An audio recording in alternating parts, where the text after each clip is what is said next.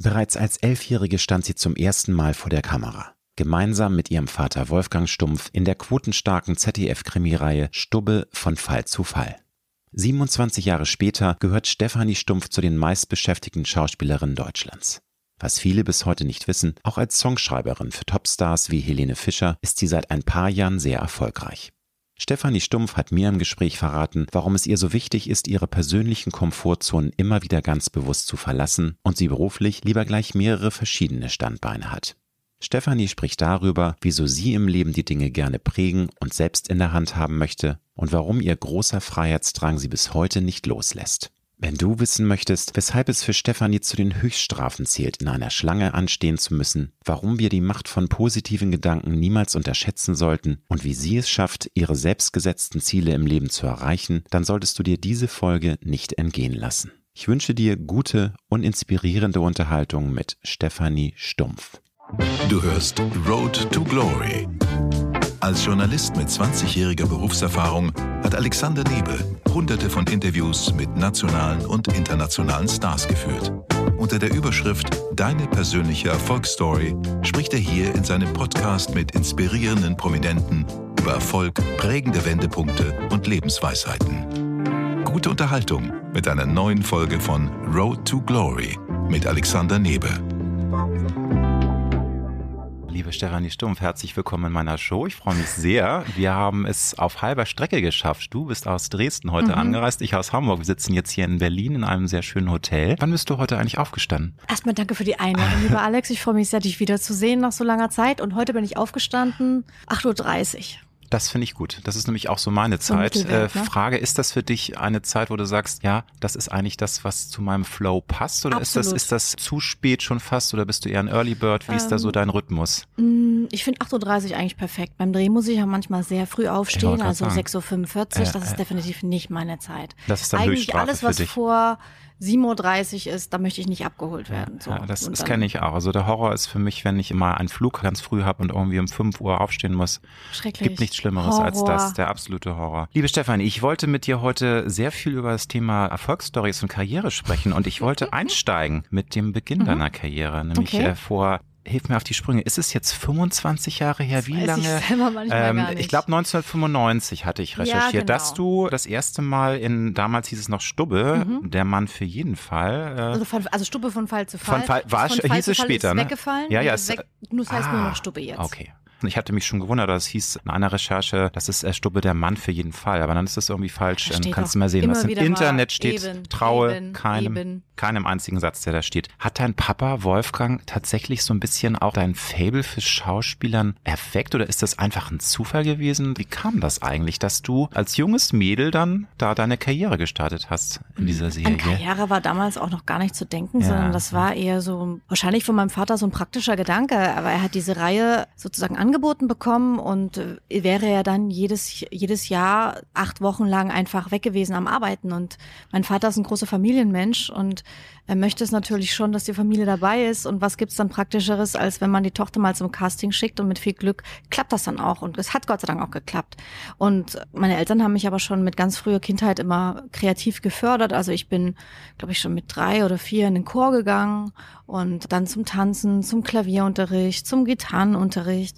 Und ähm, dann war dann, als ich dann neun war, war das dann der Next Step, war dann eben mal es mit der Kamera zu versuchen. Aber das finde ich ganz spannend, dass sozusagen dann, dass das ein Strike war, dass er sozusagen das miteinander verbinden konnte. Du hättest natürlich auch dann mitreisen müssen oder dabei sein müssen, aber wenn man natürlich dann das Kind noch beschäftigen kann am Set genau. und sozusagen die ganze Zeit dann zusammen ist, ist natürlich dann perfekt. Weil Absolut. das ist ja häufig ein Problem heutzutage, wenn man es hört, ne? dass dann eben auch Schauspielerinnen, wenn sich die Männer nicht kümmern können oder irgendwelche anderen Sachen dazwischen kommen, dass es dann immer so ein mega Spagat wird und man sich immer zerreißen muss. Das Absolut. ist natürlich echt schwierig. Ja, war auch ein Geschenk, dass ich so früh eben die Möglichkeit hatte, mich auszuprobieren, ob mir das Spaß macht und ob mir das überhaupt liegt.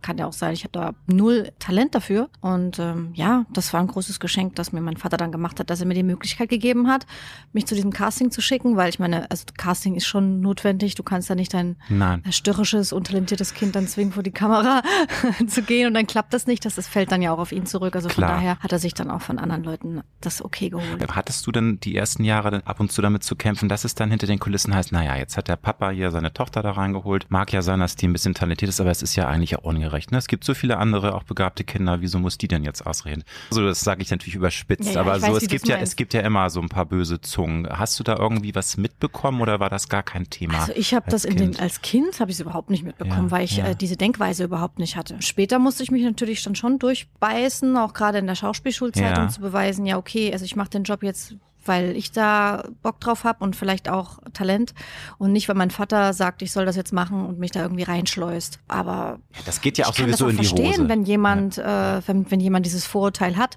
dass was ich bestimmte Rollen nur zugespielt werden, weil der Vater in der Öffentlichkeit steht. Ich verstehe das, ist naheliegend, das ist auch Neid kann ich irgendwie nachvollziehen, dass das Menschen vielleicht haben, weil sie es auch gerne hätten oder ihr Kind mhm. gerne auch vor die Kamera mhm. möchte. Mhm. Deswegen, ich bin da total fein mit und habe cool. da nie groß rebelliert. Nun ist es so, dass TV generell ja auch in einer Transformation ist es ist ja generell alles gerade am Umbruch. Also mhm. Also die ganze Medienbranche verändert sich, auch äh, TV verändert sich. Du hast ja tolle Produktionen, also der alte ist eine ganz äh, sichere Sache. Wobei sicher ist nichts, hast du ja auch genau, schon mal gesagt, da kommen wir nichts. auch noch später zu. Aber was mir auffällt, so diese Big-Budget-Produktionen, Zweiteiler, du hast ja tolle Sachen gemacht, ähm, hilf mir auf die Sprünge kurz, der Turm und äh, das Mädchen mit dem Pfeile Smaragd. Macht, das Mädchen mit dem Smaragd, ja genau. Genau. Ist dir, fällt auf, dass da irgendwie die Budgets gekürzt werden? Weil ich finde, das gibt's auch immer weniger, ne? So diese Big-Budget-Produktionen, es wird viel, es, Serien werden produziert, aber so, dass das Produzenten sagen, hey, wir knallen da jetzt mal so ein Zwei-, Dreiteiler raus. Ist das von mir eine falsche Interpretation? Generation oder würdest du auch sagen, ja, es, es verändert sich und es wird halt, vielleicht wandert es mehr zu Netflix oder zu Amazon. Wie siehst du das? Also was das Budget betrifft, ähm, merke ich das eher daran, dass äh, die Zeit, in der wir einen bestimmten Film fertigstellen müssen, einfach reduziert ist. Es gibt weniger Drehtage hm. und ähm, hm.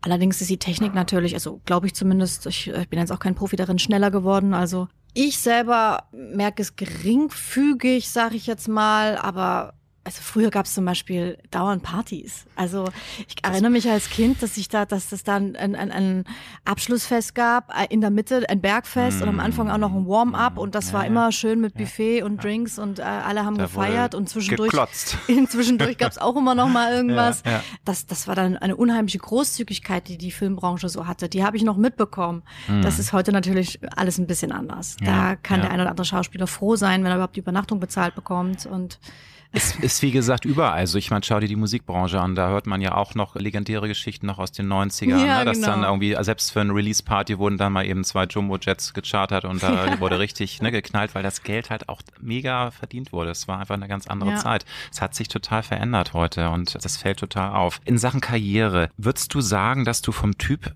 eine Frau bist, die gezielt auch ihre Karriere forciert und auf gewisse Strategien setzt? Oder bist du eher der Typ, der sagt, ich habe den, äh, habe mich da irgendwie freigestrammelt, bin da drin im Business und dann schaue ich mal, wie der Flow ist und wo mich das hinführt? Oder sagst du, nee, ich mache mir schon meinen Plan und habe da so meine Steps und arbeite gezielt an ja. Dingen, die ich umsetzen möchte? Na, ich bin da schon sehr fokussiert. Also ich äh, lasse mich da nicht äh, treiben und guck mal, welche Welle ich dann mitnehme, sondern ähm, ich habe schon grobe abgesteckte Punkte, die ich gerne erreichen möchte. Und ich weiß, dass da bestimmte Stufen, Zwischenstufen notwendig sind und dass ich nicht alles auf einmal kriege und auch nicht auf einmal kriegen will, denn ich möchte gerne eine, ein Fundament haben, was lange währt und nicht nur einmal hoch und dann verbrennt man und ist weg. Mhm. Und ich denke, das habe ich dadurch ja, wie gesagt, schon äh, wie, wie viele Jahre, 27 Jahre, glaube ich, in dem Business jetzt bin, ähm, doch ganz gut hingekriegt, dass ich äh, bei, auch bei geistiger Gesundheit meinen Job noch äh, ausführen kann und nicht auf irgendwelche Substanzen angewiesen bin.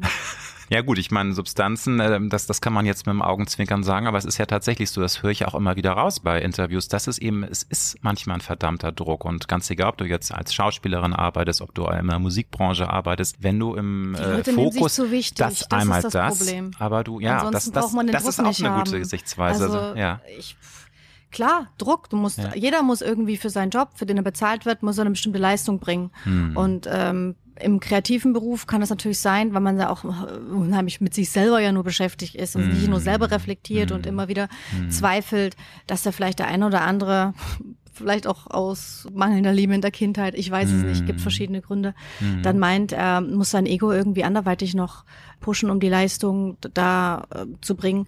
Da bin ich überhaupt nicht anfällig für. Das finde ich nämlich auch, ich habe dich ja auch schon mehrfach getroffen und ich finde es bei dir extrem erfrischend, dass du wahnsinnig unprätentiös bist, dass du einfach in dir ruhst und nicht, also gar nicht so dieses Gefühl auch ausstrahlst, ich bin jetzt hier super wichtig oder Diva, obwohl du ja wirklich auch eine tolle Karriere schon zurückblicken kannst. Würdest du sagen, das ist bei dir einfach so eine Wesensart oder kann man das auch gezielt steuern, dass man auf dem Teppich bleibt und sagt, ich bin gar nicht so wichtig, weil du sagst ja, viele nehmen sich halt immer wahnsinnig ja. wichtig. Ganz egal in welcher Branche, ne? Da können wir alle möglichen Beispiele mhm. für sagen.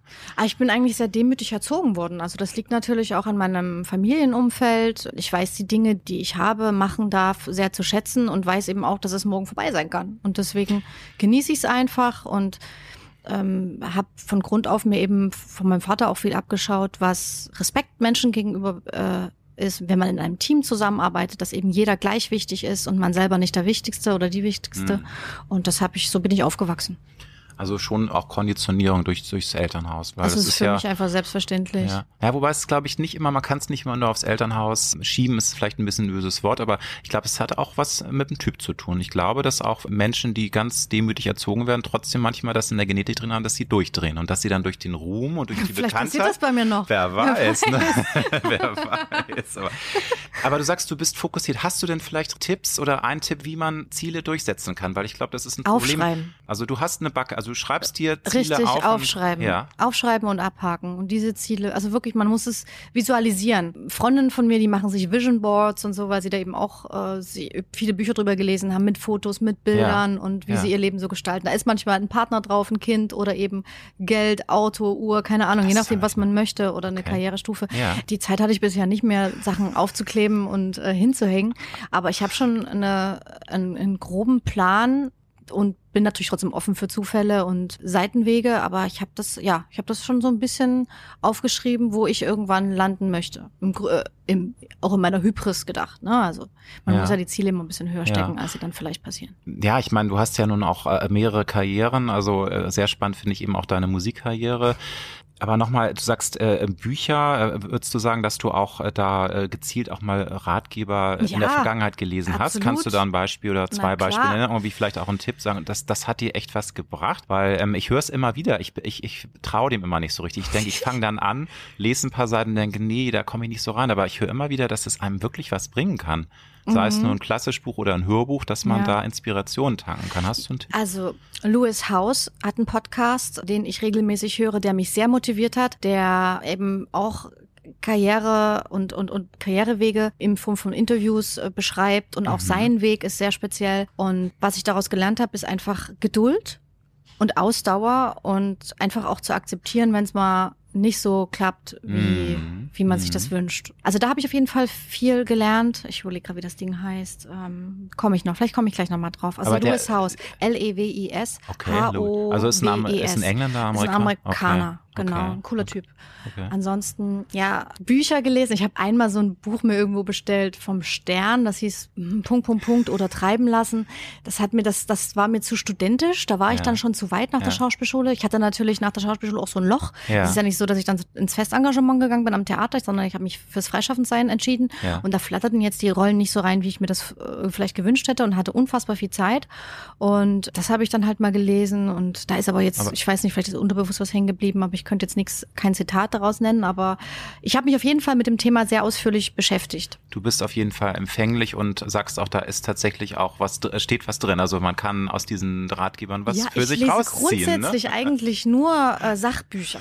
Also sehr wenig, also ich Keine mag Literatur, Literatur ja, habe ich ja viel in der Schauspielschulzeit mhm. auch gelesen mhm. und so. Aber ansonsten versuche ich schon Rat, also die Ratgeber bringen mir schon viel, mhm. auch so ganz simple menschliche Ratgeber, wie man ja. einfach how to be friends, also wie man einfach ein guter Mensch sein kann und über Psychologie, das interessiert mich sehr und da habe ich mir ja so einige Stunden damit verbracht, das durchzulesen. Du hast gesagt, ein Tipp dranbleiben, nicht aufgeben. Also ähm, das, das finde ich ist sehr wichtig, weil da erkenne ich mich selbst auch mal drin, dass man zu schnell auch aufgibt. Und ich habe auch mir mal aufgeschrieben, never give up and stay ja, positive. Und das ist, ist vielleicht ein bisschen, das hört sich total klischeehaft an, aber es bringt was, weil man merkt, wenn du zu schnell aufgibst, dann klappt es eben auch nicht. Und wenn du merkst, ich bin da jetzt drei Jahre dran und nach drei Jahren und einem Monat klappt es dann irgendwann, mhm. dann merkt man, da ist tatsächlich was Wahres dran an diesem Spruch. Auch wenn man, naja, das ist immer das Gelaber, ne? Und wer soll daran glauben? Aber würdest du das auch bestätigen? Hast du bei der ein Musik habe ich das oft. Also ja. bei der Musik, wenn ich irgendwie zum zehntausendsten Mal was umschreiben muss ja. oder einfach nicht weiterkomme, dann habe ich so meine wütenden 30 Minuten und schmeiß alles in die Ecke und sage, ich mache nie wieder was. Ich brauche das ja auch nicht. Ich habe ja eh meinen eigenen richtigen Job. So. Aber es sind nur 30 Minuten. Das sind nicht irgendwie drei nee, Wochen oder so. Das geht relativ schnell. Genau. Gott sei Dank sind das wirklich nur 30 Minuten und dann irgendwie mache ich was anderes und dann ist die Motivation ja. wieder da und manchmal auch stärker als vorher, wenn dann der Knoten wieder gelöst ist. Man okay. muss dann sich einfach mal kurz mit was anderem beschäftigen. listening. Stichwort Motivation. Du hast gesagt, du, du schreibst Dinge auf, du visualisierst, aber gibt es noch andere Tools, wie du dich selbst motivierst, wenn du es mal nötig hast? Weil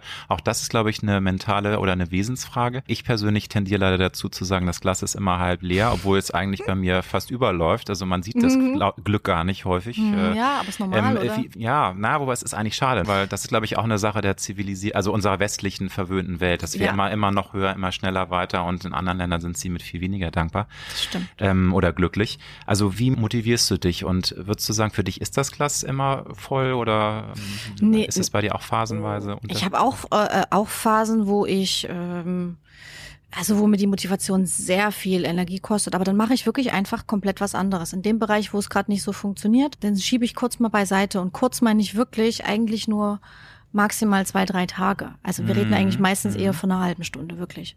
Und ähm, Aber Reset, Kopf frei kriegen, oder wie kann man ja, das dann gehe ich spazieren, gehe joggen zum Beispiel und, ne? oder okay. macht, hab das, ich reagiere dann meistens recht trotzig und sag, jetzt will ich mhm. einfach nie wieder ein Lied schreiben. So, jetzt will ich nicht mehr, es geht nicht mehr, ich habe keine Lust mehr und schieb's weg ja, und äh, ja. mach Handy aus und will dann auch nicht erreichbar sein, wenn irgendjemand, der das dann mit mir ja. klären will.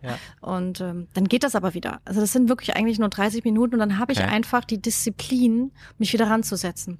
Weil dieser Moment, wenn der Knoten gelöst ist und das Ergebnis dann da ist, das ist so ein Glücksgefühl für mich. Das ist vielleicht so, das, danach bin ich vielleicht so ein bisschen süchtig, nach dem Punkt, das Problem gelöst zu haben. Und ähm, deswegen mache ich dann ja, weiter. Das pusht einen ja auch, ne, wenn man sagt, hey, und es geht eben doch irgendwie. Und, und irgendwie fügen sich häufig auch Dinge am Ende positiv zusammen. Manchmal leider auch nicht, muss man sagen. Ja. Es gibt nicht immer ein Happy End, aber auch das gehört zum Leben dazu.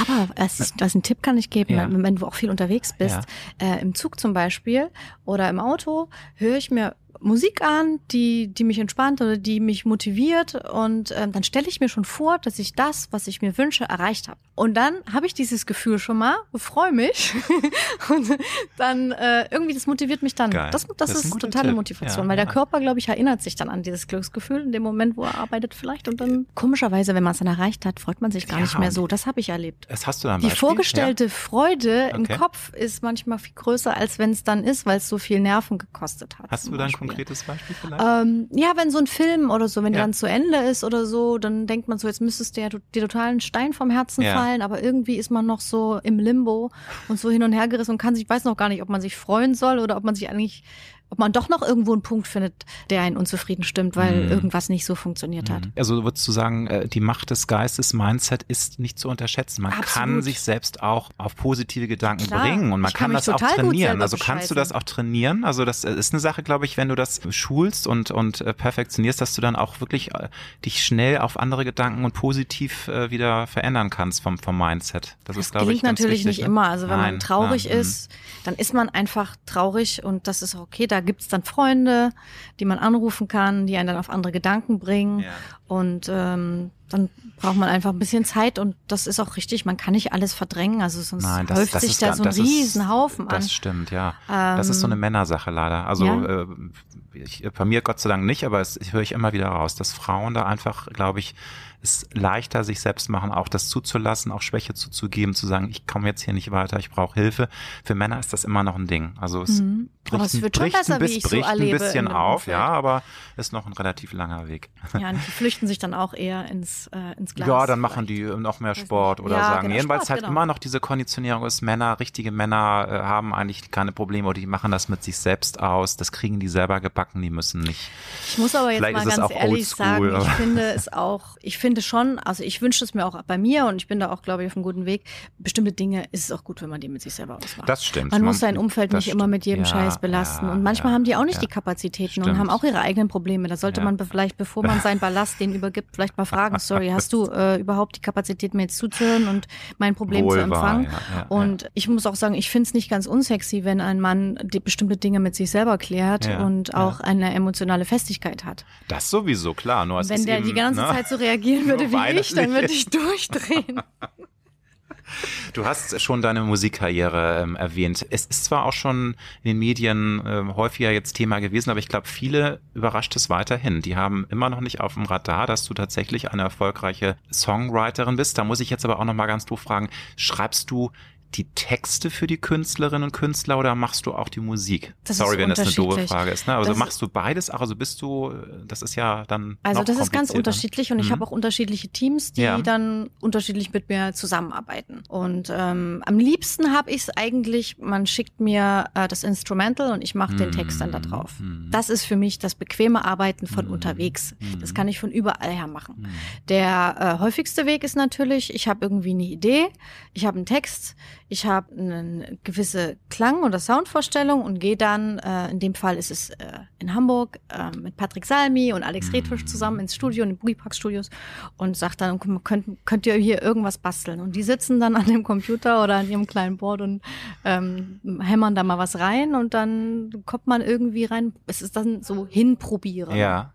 Ja. Also die beiden sind ein Produzentenduo. Sorry, wenn ich manchmal etwas doof nachfrage oder sind äh, Ja, das die jetzt sind- also Künstler, die ich kennen müsste, aber nicht kenne. Das sind Produzenten, Sind genau. Produzenten, okay. ähm, einer davon ist mein Ex-Partner, mit dem ich lange in Hamburg gelebt habe. Und der kennt mich Hätte so ich eigentlich gut. wissen müssen als alte Gala-Tante, aber da habe ich jetzt voll abgelust, habe ich vergessen. Aber Ja, nee, auf jeden stimmt. Fall ja, ist ja. es immer ein sehr schönes Arbeiten mit denen. Alles klar. Ich meine, bekannt war es natürlich durch Herzbeben für Lene Fischer, Mhm. der ja auch ein richtiger Knaller-Hit war. Michelle habe ich gelesen. Hast du noch andere Beispiele? Weil ich finde das wirklich eine sehr spannende Sache, dass du ja sowohl eine erfolgreiche Schauspielerin bist, als auch in diesem Bereich, der ja auch wirklich sehr anspruchsvoll ist. Also das darf man ja überhaupt nicht unterschätzen. Also einen Songtext zu schreiben, ist, glaube ich, Ja, eine der Schlager größten wird auch Hera- immer unterschätzt. Total, ne? Ähm, derweil Ja. ist es sehr schwierig, eine ins Ohr gängige Melodie mit einem nicht ganz so platten Text äh, zu, hinzukriegen. Das ist deutlich, das ist ähnlich auch wie im, Film. Eine gute Komödie ist manchmal auch wesentlich schwerer als, Als ein Drama, und da Drama, den ne? Hauptdarsteller Ja. die ganze Zeit durchheulen Ja, zu lassen.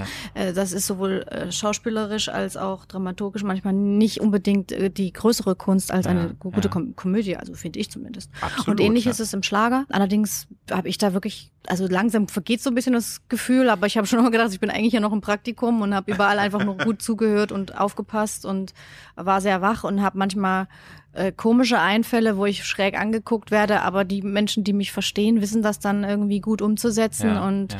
ähm, das macht mir halt dann Spaß, weil man die Regler in der Hand hat. Beim Film Ja. bin ich so angewiesen auf Klar. äh, Kamera, Regie, Klar. Schnitt.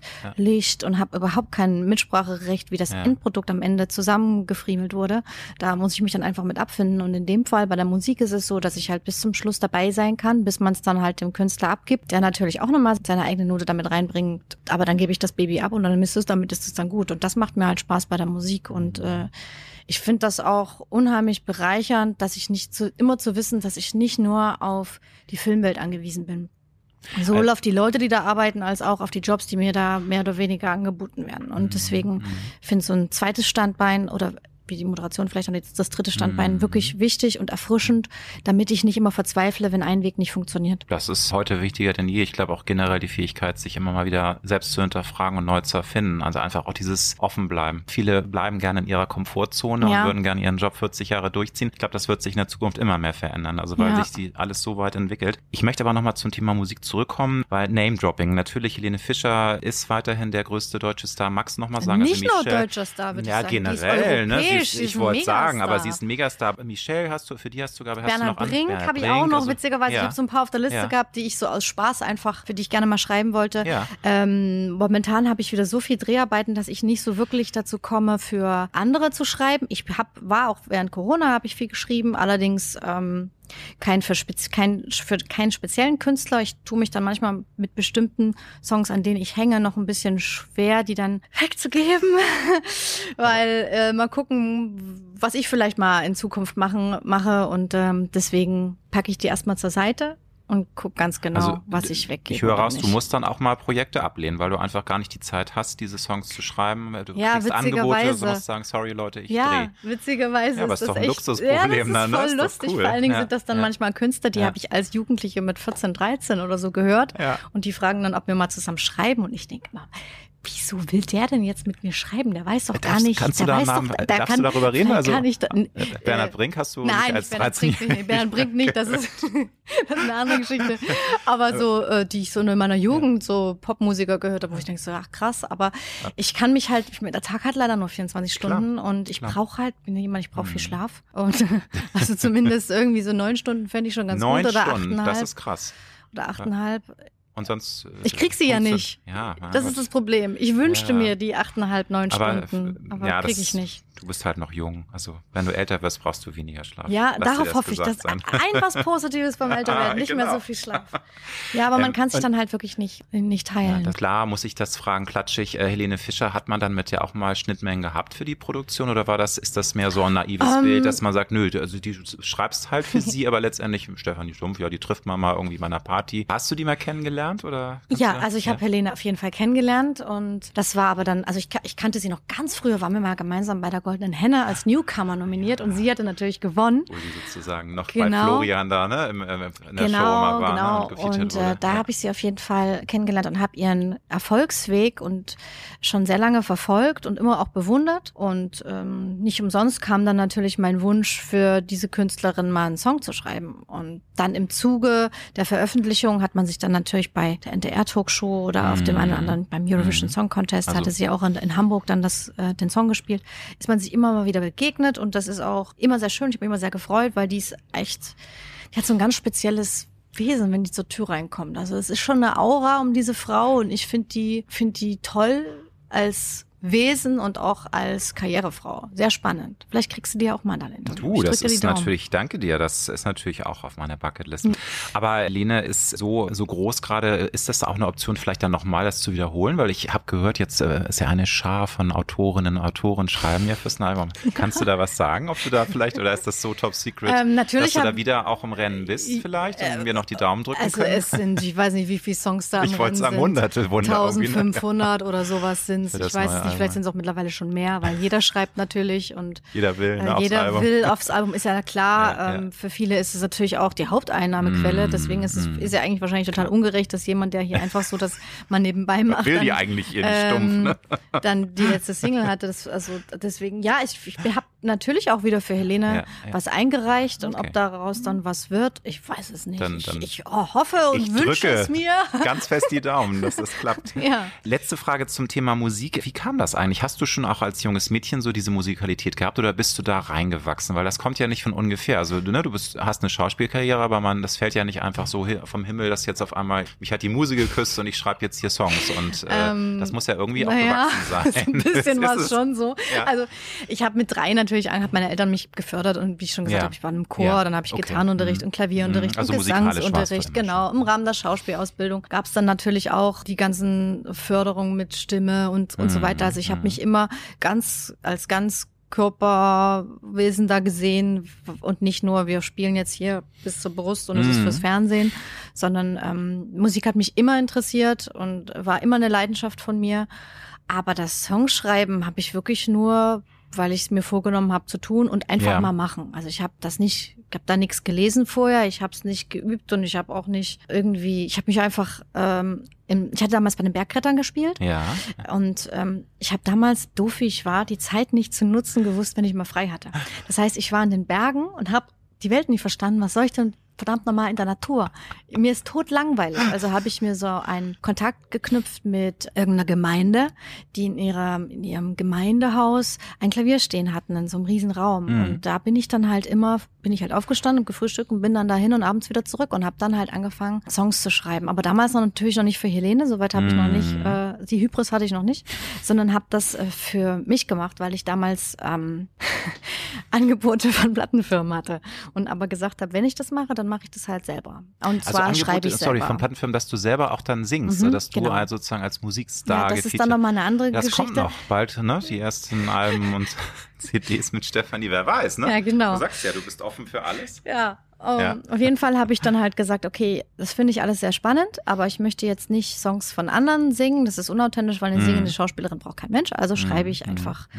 selber mal Songs und probiere das und habe das auch gemacht und habe das dann noch mal eine Weile ruhen lassen, habe den Vertrag dann sogar bei einer Firma unterschrieben und habe dann trotzdem Schiss bekommen, das selber zu machen und habe dann eben überlegt, naja gut, dann ich will das, ich wünsche mir, ich mache das jetzt abends saß ich alleine, weil ich habe mich in meiner Zeit, wo ich dann nicht mehr gedreht habe, ich war bei den Bergrettern dann weg und kam auch nichts Neues und mhm. habe mich musste meine Zeit irgendwie füllen. Erst habe ich so Kolumnen geschrieben für die Rheinzeitung, um mich da irgendwie äh, bei irgendwie kreativ zu beschäftigen und habe ich gesagt, okay, heute Abend, ich fange jetzt an, ich schreibe jetzt einen Song für Helene Fischer. Alle haben natürlich gedacht, bist du bekloppt, nie im Leben und das bist was Ares, hahaha, ha, und haben gelacht. Kurz Selbst mein Freund damals welches, hat mich welches ausgelacht. Welches Jahr? 2012, 13? 2013, 13, 2014 okay. habe ich es geschrieben. Okay. 2014 mhm, habe ich es mhm. geschrieben und wurde eigentlich nur belächelt. Aber ähm, den Druck habe ich dann gemacht, indem ich den Manager einfach angerufen habe und gesagt, hallo, hier ist die Stefanie. Ähm, sag mal, kann man hier eigentlich auch für Helene was schreiben, wenn man da, also einfach so oder gibt's, wie funktioniert das? Gibt es da jemand, der das macht und oder darf man auch als Fremder? Ja, ja, darfst du. Und damit war der Druck natürlich da, weil jetzt hatte ich ja das Go und jetzt erwartet man auch, dass da irgendwann mal was reinflattert. Und dann habe ich mich hingesetzt und habe das dann gemacht und habe als Geburtstagsgeschenk von meinem damaligen Freund dann bekommen, dass wir das mal aufnehmen. Und das war dann halt Herzbeben.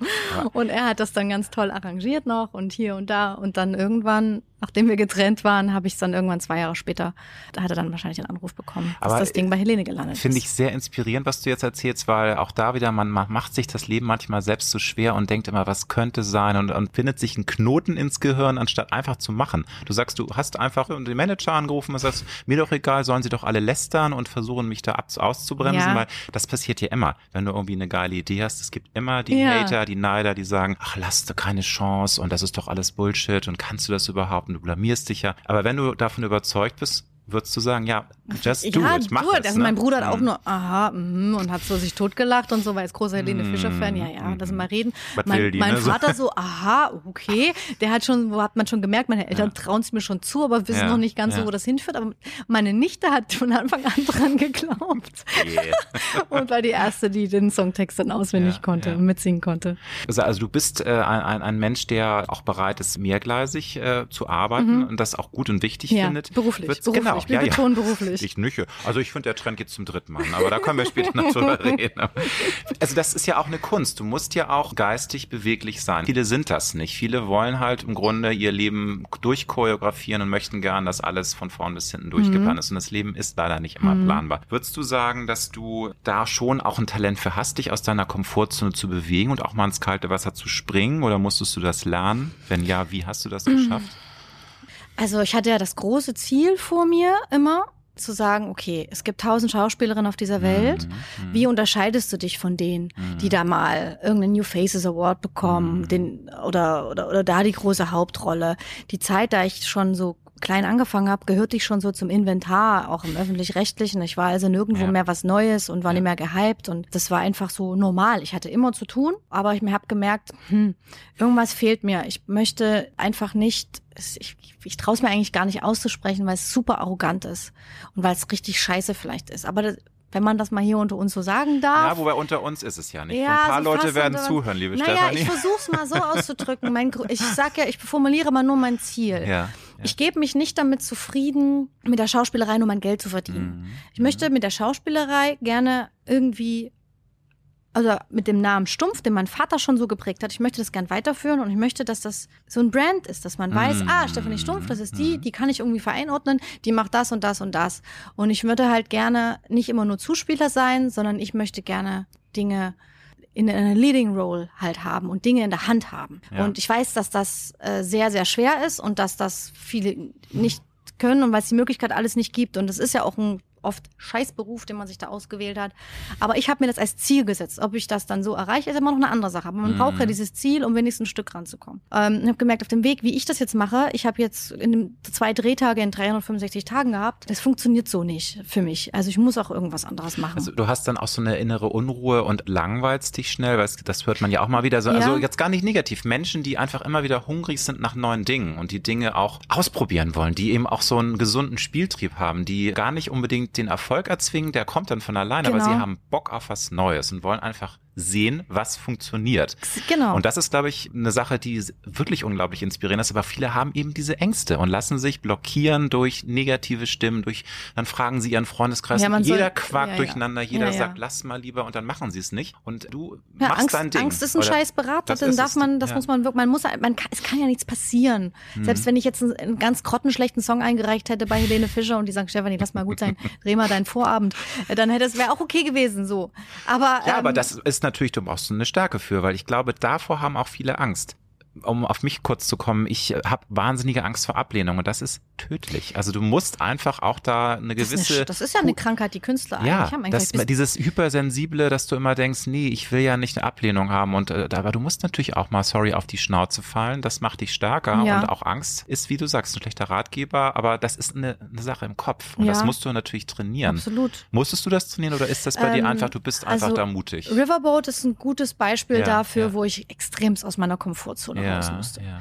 Also ich habe dieses Angebot bekommen. Ich wusste ja auch. Also Kurz zur Erklärung, wäre es nicht, also weil es ist MDA, eine sehr so, bekannte Talkshow, die ja auch bundesweit zu sehen ist, aber eine Talkshow. Ne? Genau, weil so wie die NDR-Talkshow. Wer Riverboat nicht kennt. Genau, also das ist quasi das Pendant, ähm, so wie es im RBB ne? oder mhm. was den Kölner Treff gibt es auch noch und, und so weiter und so fort. Mhm, mhm. Das ist also auch eine von so einer Abendsendung. Genau. Und ähm, die habe ich natürlich auch nur angeboten bekommen, weil durch diesen anderen Step mit der Musik eine gewisse Aufmerksamkeit ich erzielt habe mhm. und auch in einer bestimmten Zielgruppe eine Aufmerksamkeit erzielt habe. Und dann war da war dann eben dann die nächste Stufe, das jetzt auch, ist ja auch im MDR, ist ja auch mhm. Zielpublikum, das dann einfach zu wagen, dieses Angebot anzunehmen, sagen, Stefanie, willst du nicht, wir haben, hätten da hier das Riverboat, du kannst dir aussuchen, mit wem du das gerne mal moderieren möchtest, kannst dir mal überlegen, aber wir würden dich gerne als Moderatorin haben.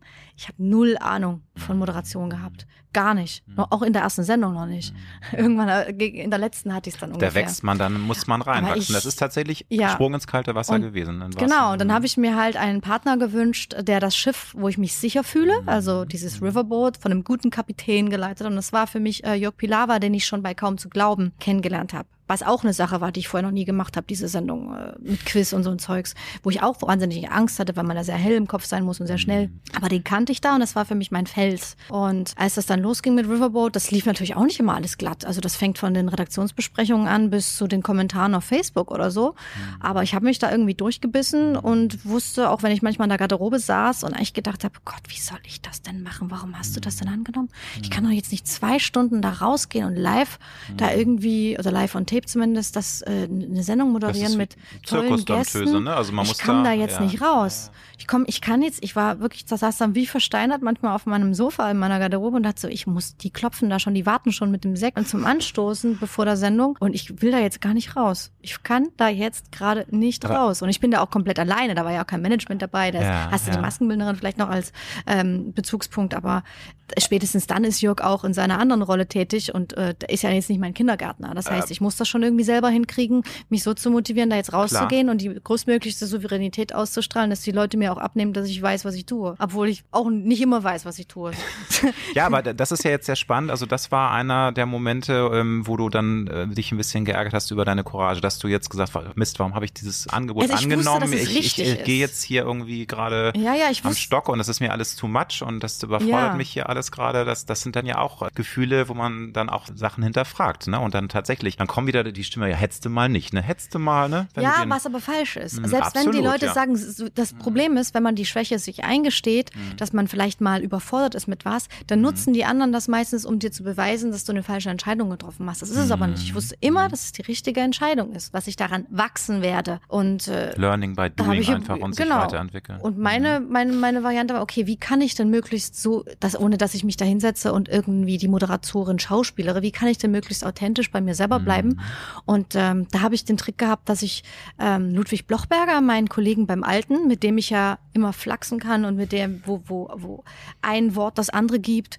wo ich eine Schnelligkeit äh, in der Sprache immer habe in unserem mhm. vor der Kamera und auch mhm. privat, den rufe ich jetzt an, weil den Vibe brauche ich jetzt gerade ich brauche dieses schnelle Denken, dieses Witzige, dieses Leichte. Ja. Und dann habe ich ihm die ersten Mal hab gesagt, pass auf, äh, wir zeichnen auf um die und die Uhrzeit. Ich brauche dich eine halbe Stunde vorher. Ich rufe dich auf jeden Fall an und wir quatschen einfach mal, was du so gemacht hast und was ich gemacht habe, über alles Mögliche. Also als Bearingspartner oder einer, der, der, dir einfach so eine Ruhepol dann bietet, der, der dich runterholt. Diese, der mich sozusagen. runterholt mhm. und der dann, also es gibt ja so viele Persönlichkeiten in einem drin. Mhm. Ich kann die Lady sein, ich kann die Bourgicose sein, ich kann die Vornehme, die Schüchterne. Mhm. Alles ist ja irgendwie verankert und äh, hängt viel von dem Umfeld ab. Wenn ich aber weiß, ich kann diese ganzen genannten Personen in mir jetzt aber für diese Sendung überhaupt nicht gebrauchen, sondern ich muss jetzt locker werden, ich muss Selbstbewusstsein und ich muss eine freche Schnauze und ein schnelles, schnelles Mundwerk und einen schnellen Kopf haben, dann muss ich halt mit der und der Person sprechen und dann weiß ich, dann trans nehme ich das ein bisschen mit. Also schon Menschen auch als Inspirationsquelle, als Ruhepol, aber auch Menschen, die einen wirklich äh,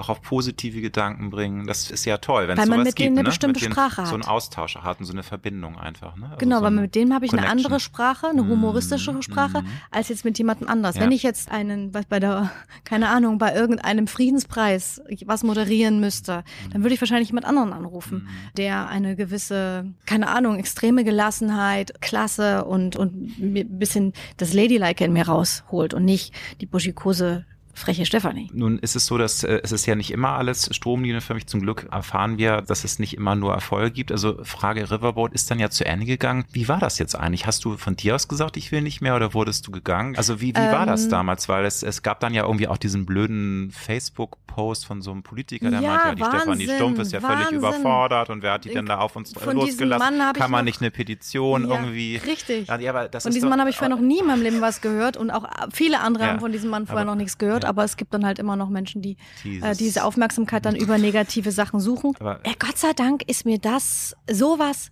scheißegal. Ja. Also, also hast du ein dickes Fell. Ich habe natürlich die Titelseiten dann gehabt, oh Gott Dank, nur im Osten, sage ich jetzt mal, diese eine da, die, diesen Politiker. Und dann gab's Bilder von mir. Wir haben ja, ist ja nicht so, dass nur ich aufgehört habe, sondern wir haben ja alle aufgehört. Irgendwie Kim ist die einzig Überbliebene da. Ne? Susanne ist weg, Jörg und ich. Aber wo da ein schwarzes Kreuz gemacht wurde, und das auch noch aus Sachsen, aus meiner eigenen Stadt, das, die haben einen dann gerade noch eigentlich am schlechtesten behandelt. Hier, Berlin, München, ja. Köln, wer interessiert's? What the fuck? Also, was, ja, also demnach, du Sau. bist frei, also es war, das, das war mir nämlich nicht klar. Also hieß es nachher irgendwie, ja, sie, das, sie war nicht gut genug Nein, das und das war, war jetzt nee, das, darum ging es gar nicht. Oder? Nein, es war eine Umstrukturierung der Sendung. Es okay. war geplant, dass nach zwei Jahren der Kachelmann zurückkommt. Und, ah, also das ähm, war von vornherein klar. Und deswegen mhm. war das irgendwie so, dass es sich ergeben hat, dass äh, Susanne dadurch gehen musste, mhm. Jörg auch sein eigenes Ding machen wollte. Und ich habe ja da im Gegenzug, ich bin ja immer noch beim MDR, ich bin ja gar nicht weg, ähm, habe dieses Privatkonzert bekommen, also diese Musikshow, die wiederum vorher von Kim Fischer moderiert ah, wurde, äh, okay. äh, die die jetzt leider nicht mehr moderieren darf. Und es tut mir auch sehr leid, aber wie das manchmal so ist, man wechselt durch, dafür ist sie jetzt eben jede Woche beim Riverboat zu sehen. Und ich bin so happy mit dieser Entscheidung einfach in dieser Musik Musikshow Eins, zwei, drei in dieser Musikshow. Man muss ja aufpassen, was man sagt. Sonst sind wir, glaube ich, beim ganz anderen Thema. Ähm, also ich bin sehr happy, jetzt bei der Musikshow ja, gelandet okay. zu sein und auch gerade mit Wiegald Boning, das ja, ist ein super Kollege und ähm, auch wieder eine neue krasse Herausforderung. Nochmal ja. ganz anders ja. als Riverboat, auch mit vielen Ängsten verbunden. Ja. Und ich kann immer nur sagen, man wächst dran. Es ist nicht so, dass immer alles so zufliegt, wie das manchmal so aussieht. Das würde man das alles so mit links machen. Ist es nicht. Es ist alles echt Arbeit. Ja, und manchmal. Mentale Arbeit. Ich hatte auch. schon mentale Arbeit, aber eben auch das Dranbleiben und dass sich Dinge teilweise erst nach einer langen Zeit auch ergeben. Dinge, die man auch schon abgeschrieben hat. Ne? Mhm. Ne? Also wo man sagt, ach, ich habe das jetzt so oft probiert, aber beim zehnten Mal klappt's dann. Und viele probieren noch nicht mehr fünfmal. Das ist so das, was mir immer wieder auffällt, dass man eben doch dieses Dranbleiben ist wahnsinnig wichtig. Und viele Menschen geben zu früh auf. Das ist so ja. das, was ich so mitbekomme, auch manchmal im Freundeskreis und dass man sich da wahnsinnig auch disziplinieren muss. Ist aber auch um, schwer und manchmal mm. muss man, darf man, man kann auch nicht endlos an was dranbleiben, man muss auch nee, manchmal das stimmt. Loslassen. Man muss auch manchmal merken, es ne? soll einfach nicht einfach sein. Nicht. Ne? Stichwort Social Media, ähm, du hast diesen Mini-Shitstorm angesprochen. Du hast ja auch einen Instagram-Account. Macht das Spaß oder ist das mal ganz offen eher so ein notwendiges Übel, was man heute machen muss? Oder ist, bist du auch dankbar, dass man da mit den Fans direkt kommunizieren kann? Weil da gibt es sehr ambivalente Stimmen, die ansagen, du kommst halt nicht drum drumherum. Ich habe vor kurzem mit Uschi Glass ein Interview geführt, mhm. die Grande Dame, und die sagt, selbst sie will jetzt einen Instagram-Account machen, weil sie, man, es geht ja nicht ohne und äh, es gibt so viele, die mit ihren Fotos arbeiten, das geht so nicht. Und sie wird sich jetzt da auch einarbeiten mit Aha. 76 oder Echt? 75, wie auch immer. Es gibt einfach keinen drumherum kommen. Ja, ist das für dich inzwischen auch schon normal? Hast du auch Bock da drauf oder ist das manchmal so? Äh? Also ich finde es ja erstmal ganz cool, dass äh, Frau Glas sich damit auseinandersetzt. Kannst du mal sehen, äh, ne? Wie, die ist auch noch Also mein offen. Vater hätte da null Bock drauf und auch überhaupt keine Zeit und auch, also gut, nun ist sie auch eine Frau, das ist mal was anderes. Männer ja, haben da jetzt keinen Bock, ja, die ganze Zeit ja. äh, sich zu posten. Also mhm, mhm. ähm, och, ich finde es ganz witzig. Mir macht es Spaß. Ich finde es eigentlich, ich finde es nett.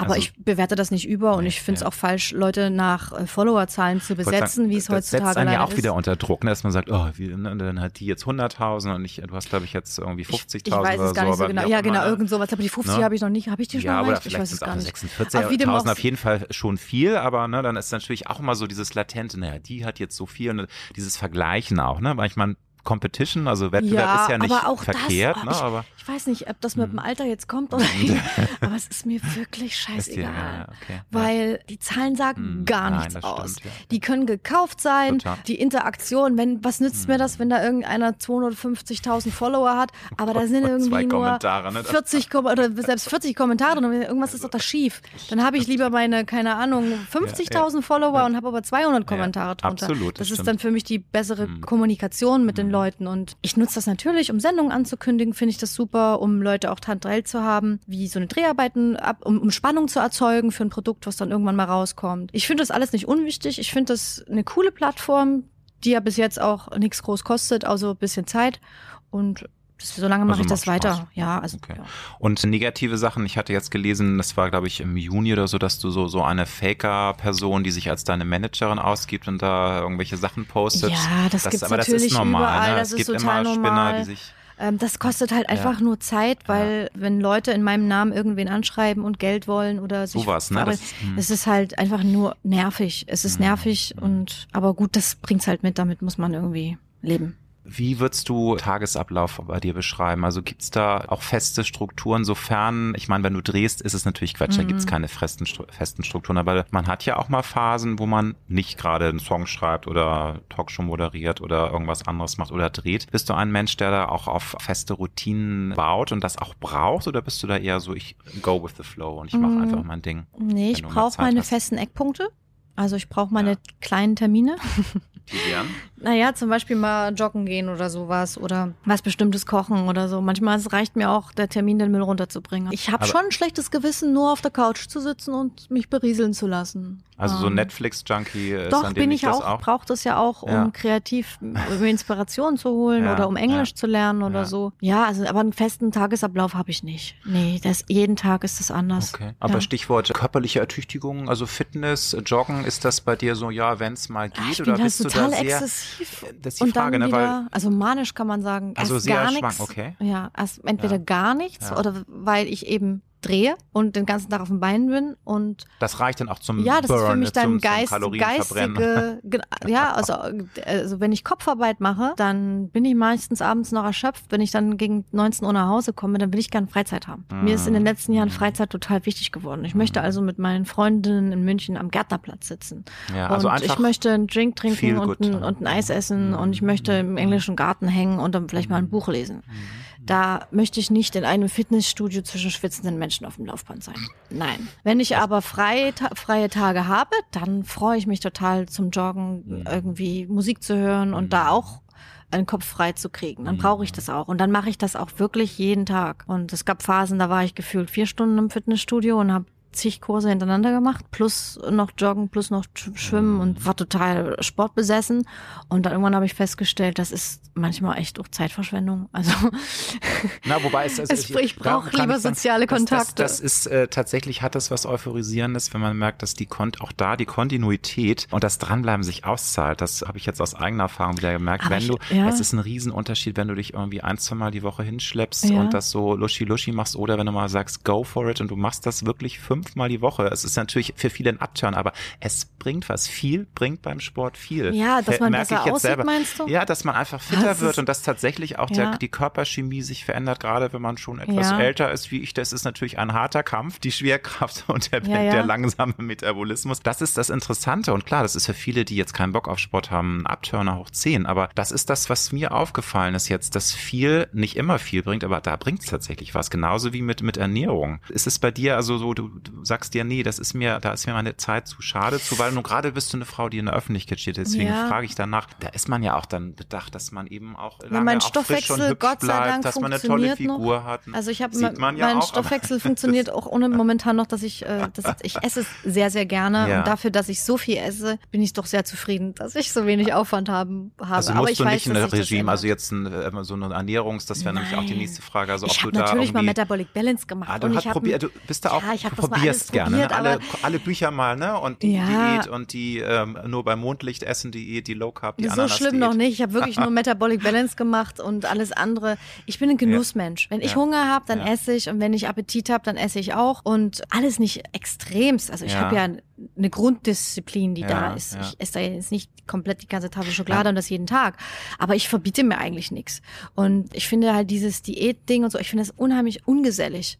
Und ich finde nichts Schöneres, als mit den Leuten sich zu Weinchen, treffen. Ne? So ja, ich habe auch mal diese 16 Stunden ausprobiert. Ja, ich versuche schon, die, dass dieses Fenster, ne? Wie heißt ja. das Intervallfasten? Ja, ja, mhm. das ist, das macht bestimmt ja. alles total Sinn und ist auch bestimmt gesund und so. Mhm. Aber wenn ich dann auf Leute treffe, die das dann machen und wir wollen uns zum Abendessen treffen und die ab 17:30 gibt's nichts mehr zu essen, also das, Entschuldigung, aber das ist das stimmt, das ist natürlich ein Abturner. Das kann, da kann ich auch ein Liedchen von singen. Ja. Wenn du dann das rigoros durchziehst, das hat seine Nachteile, gar keine Frage. Nur da muss ich jetzt nochmal nachhaken. Äh, nun bist du mal eine Frau, die in der Öffentlichkeit steht. Du hast einen Instagram-Account, wo du auch äh, super inszenierst in tollen Kleidern. Du stehst vor der Kamera und ich höre immer wieder, man sieht vor der Kamera ja immer noch mal irgendwie fünf Kilo dicker aus. Mhm. Also dicker ist das, also ja. man sieht nach mehr aus. Ist da nicht dann doch ein Druck da, dass man sagt, so Stefan, jetzt muss ich mal auf den, ich würde gerne einen Burger essen, aber mache ich nicht? Oder sagst du, nee, ich bin halt metabolistisch da so gut drauf, dass ich das noch, noch nicht brauche und guck, ich muss aufpassen. Ne, mm, also ich dort, wo ich es reduzieren kann, ja. so Süßigkeiten, versuche ich das auch. Aber wenn ja. ich jetzt Lust habe oder wenn ich im, im, mit Freunden unterwegs bin,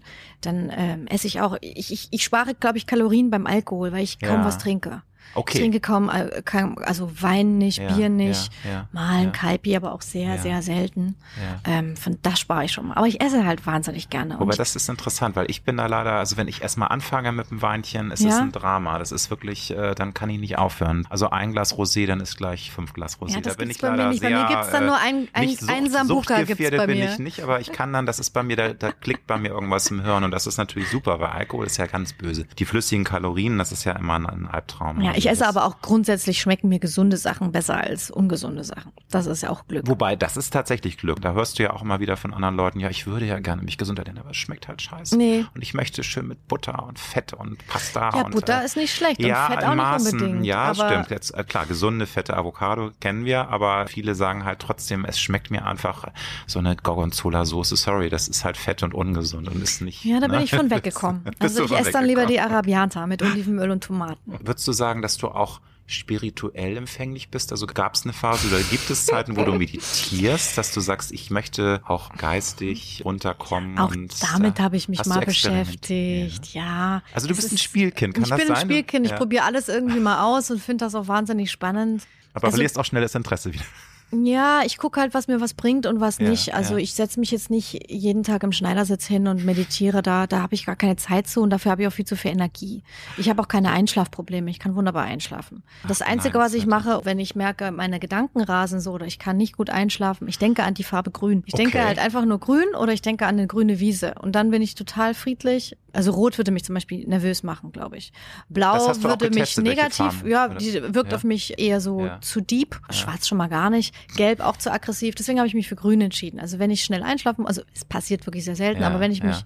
Wenn ich einfach mal an nichts denken will, dann denke ich einfach nur an die Farbe Grün. Kann ja mal jeder da draußen auch mal ausprobieren. Manchmal funktioniert das. Super Tipp. Also sowas, ich meine, Schäfchen zählen ist so 1980. Jetzt wird eine Farbe irgendwie sich vor den Augen manifestiert. Ja. Gut, da hat ja jeder seinen Tool ne? oder aber, seinen Trick, wie man, wie man Aber anschlägt. wenn du sagst esoterisch, also Na, ja, ich habe auch schon mal Zettel so verbrannt mit Wörtern drauf oder mit Namen drauf oder so und, und so ein Quatsch. Also eher diese, diese Das- das ist dieses esoterische Zeug, das habe ich dann eher, wenn es irgendwie um Liebeskummer geht oder Okay. sowas. Wenn dann wirklich, das ist so der letzte Strohhalm, wenn gar nichts mehr geht und ich will Das einfach so gute scheiße. Laune haben. Ja, Ja. gut, wenn die Ja. Freundin XY sagt, ich soll den scheiß Namen auf dem, auf dem Zettel schreiben und dann auf dem, vom Balkon brennend werfen, dann mache ich das dann eben, damit ich einfach wieder gut gelaunt bin. Witzig, was Funktioniert man auch ich nicht noch nie immer. was von gehört. Ich, ich kenne nur irgendwie, dass man eine Puppe irgendwie mit Nadeln, damit man den Menschen, die man eins Ja, das kenne ich, das, das, ist das kenne ich auch. Aus schlechten Horrorfilmen. Würdest du sagen, dass es äh, in deiner Karriere so Leitsätze oder einen Leitsatz gibt, an den du dich immer gehalten hast und mit dem du auch gut gefahren bist? Oder bist du da auch eher Spielkennt und sagst, das hat sich jedes Jahr irgendwie geändert? Gibt es keine stringente Devise oder? Sag mal ein Beispiel. Ich finde zum Beispiel, was du vorhin meintest, dass, dass du versuchst auch immer auch zu allen Menschen freundlich zu sein, Ja. was verdammt schwer ist. Und es Mhm. gibt viele Menschen, die eben auch durch Erfolg sich negativ verändern. Aber das wäre zum Beispiel ein Leitsatz zu sagen, egal wie erfolgreich ich bin, ich behandle jeden gleich und ich bin zu jedem Kellner Also nett. das ist auf jeden Das ist natürlich Fall- jetzt mehr so ein Tool, da geht jetzt gar nicht so um, um Karriereziele zu erreichen, aber so einfach so Grundeinstellungen, die man hat im Leben und die man durchzieht und vielleicht auch um was zu erreichen. Ja, dass das- man sagt, ich gehe halt nicht über Leichen, um Karriere zu machen. Das zum Beispiel ist ein Grundsatz für mich jetzt als Beispiel. Das sowieso, das setze Ja, ich mal voraus, aber es ist ja Naja, auch ganz. gibt genug Leute, die Also- in Anführungsstrichen über Leichen gehen, denen ist es halt scheißegal ist und die sagen, hier, es ist kein Streichelzoo, wenn du nicht stark genug bist, dann hast du Pech gehabt. So, das ist ja auch eine, viele Menschen. Ja, also so den, den Satz Augen auf bei der Berufswahl habe ich auch schon oft mal gesagt. Ist ja auch, Mhm. auch was Wahres dran. Aber Ziele setzen beruflich ist das eine, aber ich finde, menschlich sich zu entwickeln, weil man muss sich ja, muss ja auch eine ganze Weile noch mit sich aushalten. Im besten Falle darf man das. Mhm. Absolut. Und ein Partner muss einen ja auch ein paar Jahre ertragen. Da sollte man sich auch äh, nicht nur optisch über meinetwegen Sporternährung Mhm. oder auf, auf laut Bankkonto um- optimieren, sondern eben auch menschlich. Und da ist eben das, dass man wirklich jeden mit Respekt behandelt, äh, Mhm. sehr, sehr wichtig. Und ich weiß auch, dass ich nicht immer gut gelaunt, souverän auf Dinge reagieren kann, die Nein, das- mich nerven oder ja die mich menschlich, ärgern. Ja. Und ich glaube aber, ich kann mich ganz gut entschuldigen. Und ich habe da auch in den letzten fünf Jahren eigentlich, finde ich, schon eine deutliche Besserung gehabt, was meine emotionale Kontrolle betrifft. Also würdest du sagen, dass Ich war du sehr auch, aufbrausend. Du kannst, also du kannst auch weiterhin wahrscheinlich, das ist ja auch eine, eine Charaktereigenschaft. Oder hast ja, du das so ich habe das jetzt, mittlerweile runtergefahren, ne? eigentlich auch über Bücher. Ja, okay.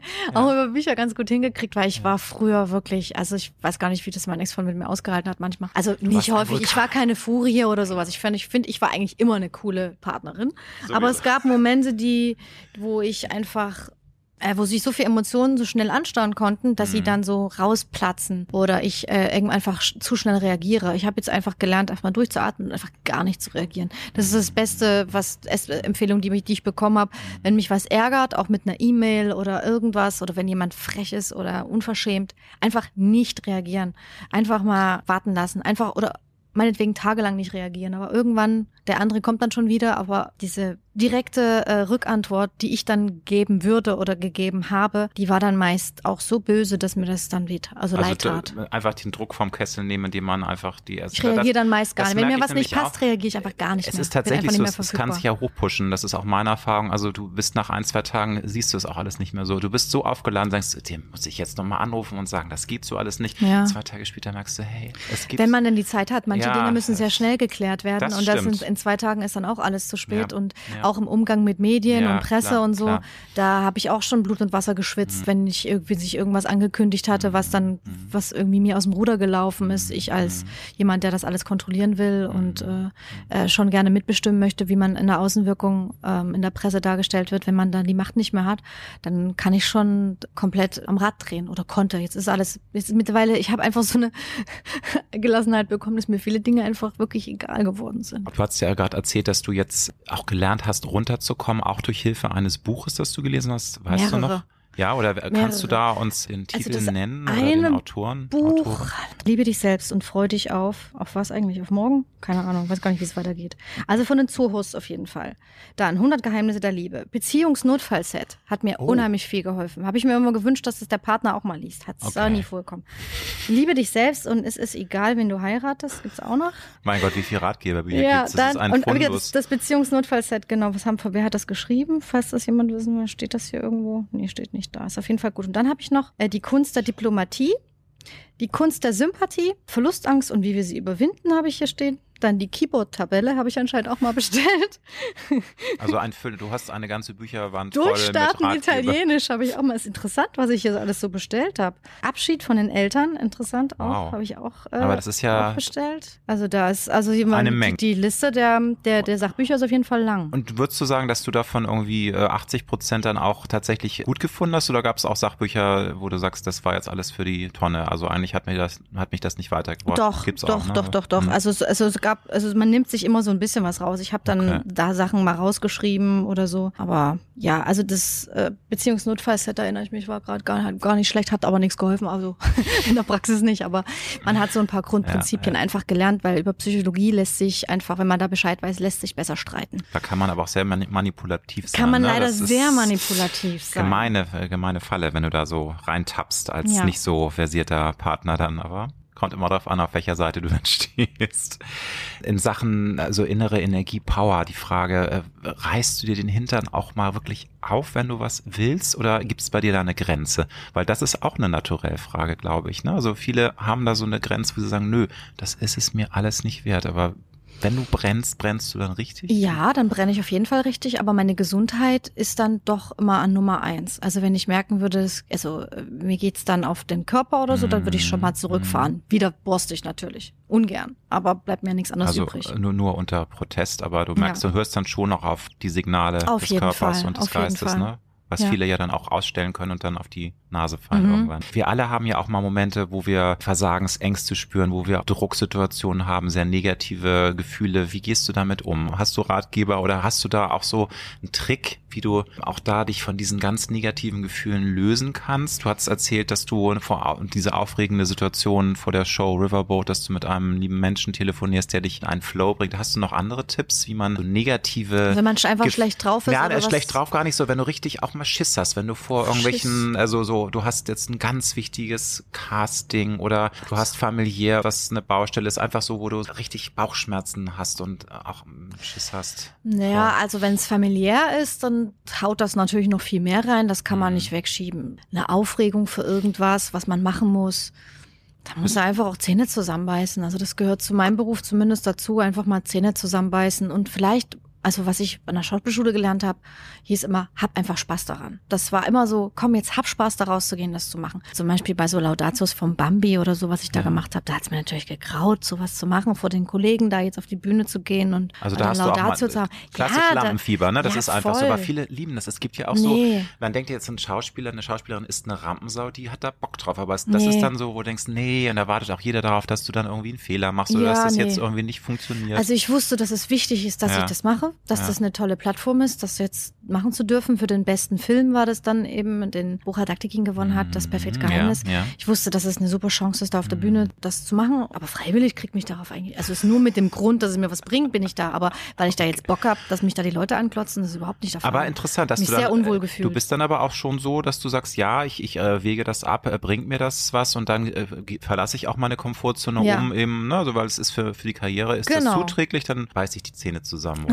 Sie's aus. Also okay. Zähne zusammenbeißen, essen, es bringt mir irgendwas. Aber ansonsten würde ich natürlich viel lieber irgendwie äh, schon mal rausgehen und ein Häppchen essen und, ein, und mich ein bisschen entspannen so und meine ja. Schuhe ausziehen. So. Ja, das klar, das ist also freiwillig kriegt mich keiner eigentlich auf die Bühne, weil ich das Gefühl habe, ich möchte mich da präsentieren. Ich nutze das nur als Tool, um einen Schritt mhm. weiterzukommen, um Bambi ist ein sehr hochwertiger Preis, Absolut, ja. in, in diesem Umfeld gesehen zu werden. Bist du auch bereit, dir Feinde zu machen in der Branche, um gewisse nee. Dinge zu erreichen? Oder ist das für dich auch so ein Punkt, wo du sagst, haben. ja, weil auch da, das ist ja tatsächlich, äh, gibt es Menschen, denen das völlig am Hintern nee. vorbeigeht, die sagen, mir doch egal. Nee. Also wir sind hier nicht im Streichelzoo und wer keine Feinde hat, der ist langweilig. Gibt's, habe ich alles schon gehört, wo ja, ich sage, nee, um Gottes Willen, not me. Also ich aber, finde, mit Freunden kommt man mhm. weiter und mhm. äh, weiter, vielleicht nicht schneller, wie man immer so schön sagt, aber man kommt auf jeden Fall weiter. Und, äh, Klar, nur es, du kannst natürlich, es gibt ja auch manchmal. Ich habe bestimmt Feinde, man, ich wollte sagen, also, man hat Feinde und weiß es gar nicht, weil man das gar nicht an sich ranlässt. Aber es gibt Menschen, die im Hintergrund dann mal irgendwie missgünstig sind oder irgendwie ein total ja, aber das ist ja auch okay. Es kann ja. einem ja auch nicht jeder leiden und es kann einem auch nicht jeder alles gönnen.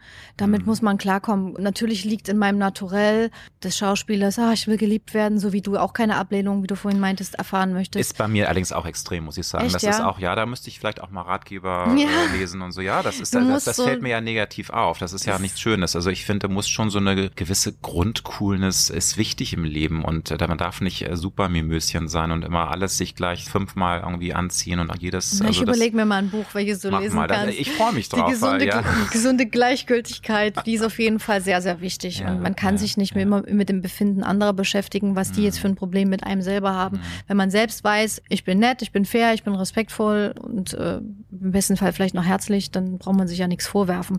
Mhm. Das gelingt ja auch, wie wir vorhin auch schon gesagt haben, nicht immer. Man ist halt manchmal auch gestresst und Ja. Mhm. ich bin auch bestimmt manchmal ungerecht. Aber das ist dann halt so. Gut, aber das finde ich auch, also nobody's perfect, der alte Spruch, Klischee, aber es ist einfach so. Man hat natürlich auch negative Seiten, ist ja klar. Die perfekte Version von sich selbst, jeder will das erreichen, aber ich glaube, das ist ein langer Weg und Mhm. irgendwelche negativen Seiten muss man ja haben. Kannst du mir verraten, welche Marotten du hast? Wir alle haben ja auch Macken und Marotten und Dinge, wo du sagst, da müsste ich eigentlich dran arbeiten. Aber andererseits finde ich es auch ganz cool. Und warum sollte ich es ändern? Also, wo du so eine Ambivalenz spürst. Als erstes fällt mir jetzt ein, dass ich wahnsinnig ungeduldig bin. Ich bin zum Beispiel beim Catering auch immer die Erste in der Schlange. Also ich bin, sobald äh, es heißt Mittag, renne ich los. Also Ich renne, wirklich. Also über, ich springe über Stühle und über Bänke, um die Erste zu sein beim Mittag. Die anderen lachen sich schon kaputt und mir wurden auch schon Türen zugeschlossen oder Hindernisse in den Weg gelegt, damit ich mal nicht die Erste bin oder man hat mich ausgetrickst oder so. Also das ist bekannt und das Okay. ist aber auch okay. Ich stehe einfach nicht gerne in der Schlange. Ich renne auch, wenn ich keinen Hunger habe. Also es geht gar nicht darum, dass du dein zweiter Name Krümelmonster ist und Nee, es Mam- geht nicht Mampfen, darum, sondern dass es geht darum, du ja. hast keinen Bock da irgendwie, dass Bock 20 anzustehen. Leute vor dir stehen. Ich habe keinen Bock, Zentimeter für Zentimeter äh, mich vorzubewegen. Ich kann das Es sehr gut nachempfinden. Vor allem, wenn es nicht vorangeht. Das ist die Höchststrafe. Ja. Wenn du in einer Schlange stehst und es geht nicht voran und Ja. denkst, ich bin hier im Vorhof zur Hölle gelandet. Das ist für mich auch totale Höchststrafe. Dann setzt mich das immer so ein bisschen unter Stress, wenn ich in den Zug einsteige. Ob ich jetzt ein Sitzplatzticket habe oder nicht, scheißegal. Es setzt mich unter Druck. Dass ich, also, wenn ich ein Sitzplatzticket habe, es nervt es mich kolossal, diesen Sitzplatz zu suchen und im falschen Waggon zu sein. Das stresst mich. Also nehme ich kein Sitzplatzticket und habe die chronische Angst, natürlich keinen voll ist, ne? Platz zu kriegen oder neben jemanden zu sitzen, Den- der eine Banane auspackt oder ein Sandwich, weil das macht mich richtig Oh. aggressiv. Ich leide an Misophonie. Ah, ja. Also das heißt, ich bin schon jetzt im Normalen, bin ich jetzt nicht geräuschempfindlich, aber was Essen betrifft oder in einer Stille, ein permanentes Geräusch, macht mich so krass aggressiv, dass ich den Raum verlassen muss. Ich ertrage das, interessant. nicht.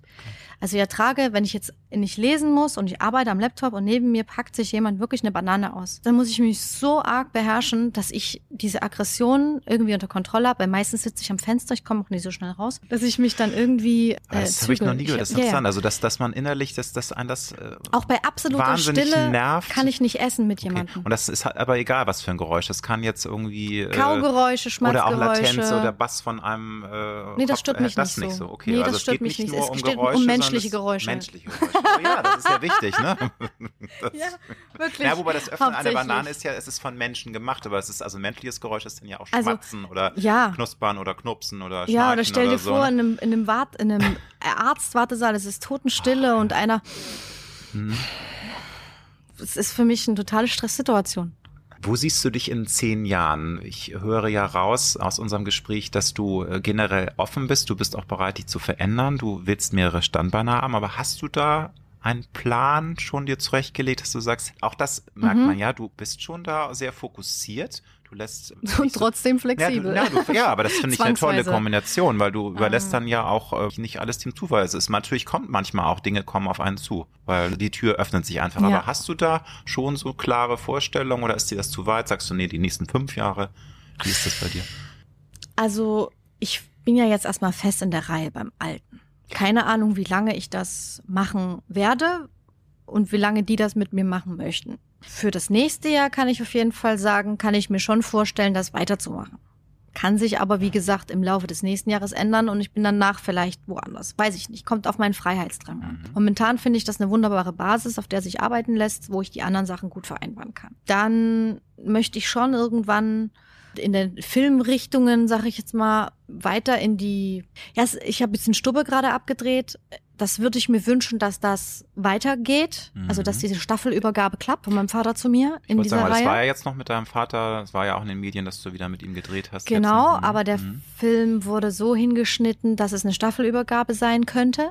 Also das ist mhm. quasi irgendwie auch mein Film und das würde ich mir wünschen und hoffen, dass das dann im nächsten Jahr wieder weiter fortgesetzt wird und das dann vielleicht auch Open End, weil ich finde, das ist auch eine gute Basis, mhm. wenn man jedes Jahr da äh, diesen 90 Minuten hätte. Klar. Gäbe mir Ruhe. Dann möchte ich gerne weiter Musik machen, äh, mir mehr Zeit dafür nehmen und habe aber auch das ganz, ganz große Ziel, öfter mal Urlaub zu machen. Also, also Quality Time, ja. Leben. Wenn ich deine genießen. Fotos sehe von Ibiza, Tja. die du mir geschickt hast, dann wünsche ich mir natürlich schon auch mal am Strand wieder zu liegen und irgendwie also war, an der Promenade äh, rumzulaufen. Wann warst du denn zuletzt? Na, ich war letztes Jahr vier ja. Tage mal ja. irgendwie auf Aber Mallorca. Tatsächlich so, das ist ja krass, ähm, ne? Und also, das vermisse ich schon total. Ich zehre jetzt immer noch von den vier Tagen, die ich da hatte und äh, ja. Aber was ich äh, wirklich auch sehr inspirierend empfinde in unserem Gespräch, dass du auf mich sehr angstfrei äh, wirkst und abgeklärt ist das falsche Wort, aber ich finde das gut, du, du siehst das Ganze realistisch und du weißt eben auch, dieses Business ist hart, du, du hast da keine Garantie. Ähm, würdest du das bestätigen, dass du schon da eine gewisse, also just go with it und ich bin da aufgestellt, hab meine Standbeine, genau. dass du da auch dann cool ich bin mit entspannt. umgehst. Ich bin ja? super entspannt. Also, also keine latenten Ängste, nee, das Verlustängste. Keine, also finanzielle Ängste ja. habe ich nicht, weil ich ja. keinen äh, übertriebenen Lebensstil habe. Ich gönne mir das, was ich mir gönnen möchte. Ja, ich sag nur vier Tage Mallorca letztes Jahr. Was wenn du wüsstest, was ich an Urlaub immer da Kohle raushaue. nee, nee. Ähm, nein, das ist ja, zeigt ja, dass du da sehr bescheiden bist, oder? Ja, und hab, ich habe ich hab, ich hab kein Auto. Ich trinke, wie gesagt, nicht viel und mhm. auch sonst äh, gönne ich mir das, was ich mir leisten möchte, aber ich schmeiß kein Geld zum Fenster raus. Von daher habe ich immer einen guten Puffer. Also du hast, und, du legst dein Geld, du, du ich habe mein Geld immer schlau schon, angelegt okay. und okay, also du hast, du, du, fällst dann weich. Selbst wenn jetzt Richtig. mal zwei Jahre keinen Vertrag, muss sich niemand Sorgen machen um Stefan. Nein, braucht man sich keine Sorgen machen. Auch schon deswegen nicht, weil ich dann einfach wieder Batterienzeit und Kolumnen schreibe, wie ich mal, das eben damals das gemacht habe. Das ist dann ja sogar Plan C. Das ist ja oder ich habe auch mal Schauspielunterricht für Kiddies gegeben und so. Ähm, das war auch ganz süß, hat auch Spaß gemacht. Also ich finde, glaube ich, immer was, was mir irgendwie Spaß macht, womit ja. ich mein Geld ja. verdienen kann. Ob mich das dann für, als, meinem, als Schauspielerin irgendwie wirklich zufriedenstellt, das weiß ich nicht, aber ich habe eigentlich, nein, ich habe keine, ich habe keine beruflichen Ängste, glaube ich. Ich ja, glaube, es geht immer irgendwie weiter und es kann auch nicht immer nur nach oben gehen, sondern manchmal stagnieren einfach Dinge. Das ist dann halt nicht schön, aber das gehört halt dazu. Und ich bin in so einer privilegierten Lage und weiß das auch sehr zu schätzen, dass ich überhaupt diese Anzahl an Drehtage im Jahr habe, plus den anderen Sachen, die ich noch mache. Da weiß ich, dass andere mit diesem Beruf viel, viel unglücklicher sind als ich. Und die haben eine Familie zu ernähren, Kinder und müssen jeden Klar. Monat gucken, wie sie ihr Geld da zusammenbekommen, weil sie eben mhm. auch mit Leidenschaft an diesem Beruf hängen. Mhm. Und da bin ich eigentlich sehr glücklich darüber, dass ich die Engagements habe, die ich habe. Und solange das da ist, will ich die halt auch machen weil Klar. sie eben morgen weg sein können. Du hast ja auch häufig auch von deinem Spieltrieb erzählt, dass du gerne Dinge ausprobierst. Und ich glaube, diese spielerische Leichtigkeit, das ist dann auch sehr positiv in Sachen Karriere, dass du eben sagst, ja, dann mache ich halt dies und das und du bist offen und du bleibst beweglich. Und das ist, glaube ich, auch ein sehr großer Punkt, um da auch angstfrei in die Zukunft zu gucken, dass man sagt, es kann sich alles verändern, aber ich bin da auch so offen und bin auch bereit, mich dann neu zu erfinden und andere Dinge auszuprobieren. Und das ist, glaube ich, was dich da ganz nach vorne bringt und ja, auch sehr aber, inspiriert. Kann aber auch, wenn man diese flummihafte Flexibilität Qualität hat, auch für jemanden sein, der einen nicht greifen kann. Was ist sie denn jetzt? Macht sie jetzt ja. Musik? Ist sie Moderatorin? Stimmt, ist sie Schauspielerin? nervt einige. Das, die wissen dann nicht, in welche Schublade sie einpacken sollen und dadurch ist man so, ähm, also manche haben da wahrscheinlich auch ein Problem mit. Aber wie gesagt, ich mache das, was Aber mir Spaß das, macht. Und wenn ich dabei sagen. noch Geld verdienen kann, ist das auch gut und mein Leben damit finanzieren kann, ist das großartig. Und ja, keine Ahnung, wo es mich irgendwann mal hin verschlägt. Ich kann mir auf jeden Fall vorstellen, dass ich, wenn ich älter bin, vielleicht habe ich auch Bock, wie eine Iris Berben oder eine Senta Berger, die ich ja beide sehr, sehr verehre, da immer noch vor der Kamera zu stehen. Aber irgendwann ist bei mir der Punkt, der ist ja jetzt manchmal schon da, dass ich einfach keinen Bock mehr habe, bewertet zu werden. Also ich will eigentlich gar nicht mehr Dinge in der ersten Reihe machen, sondern ich würde eigentlich lieber, und dafür ist die Musik eben ganz gut, Dinge für mich in meinem Wohnzimmer machen und möchte nicht immer mich präsentieren müssen und jeder gibt seinen Kommentar dazu. Vielleicht schreibst du bald Drehbücher oder führst Regie. Ja, also ich glaube, bei dir gibt's keine Überraschung, die groß genug sein wird. Also da freuen wir uns drauf, liebe Stefanie. Vielen lieben Dank. Ich danke dir, für dieses sehr spannende Interview und alles Gute für dich. Für dir auch. Bis ganz bald. Danke dir. Du hörst Road to Glory als Journalist mit 20-jähriger Berufserfahrung hat Alexander Nebel hunderte von Interviews mit nationalen und internationalen Stars geführt. Unter der Überschrift Deine persönliche Erfolgsstory spricht er hier in seinem Podcast mit inspirierenden Prominenten über Erfolg, prägende Wendepunkte und Lebensweisheiten. Gute Unterhaltung mit einer neuen Folge von Road to Glory mit Alexander Nebel.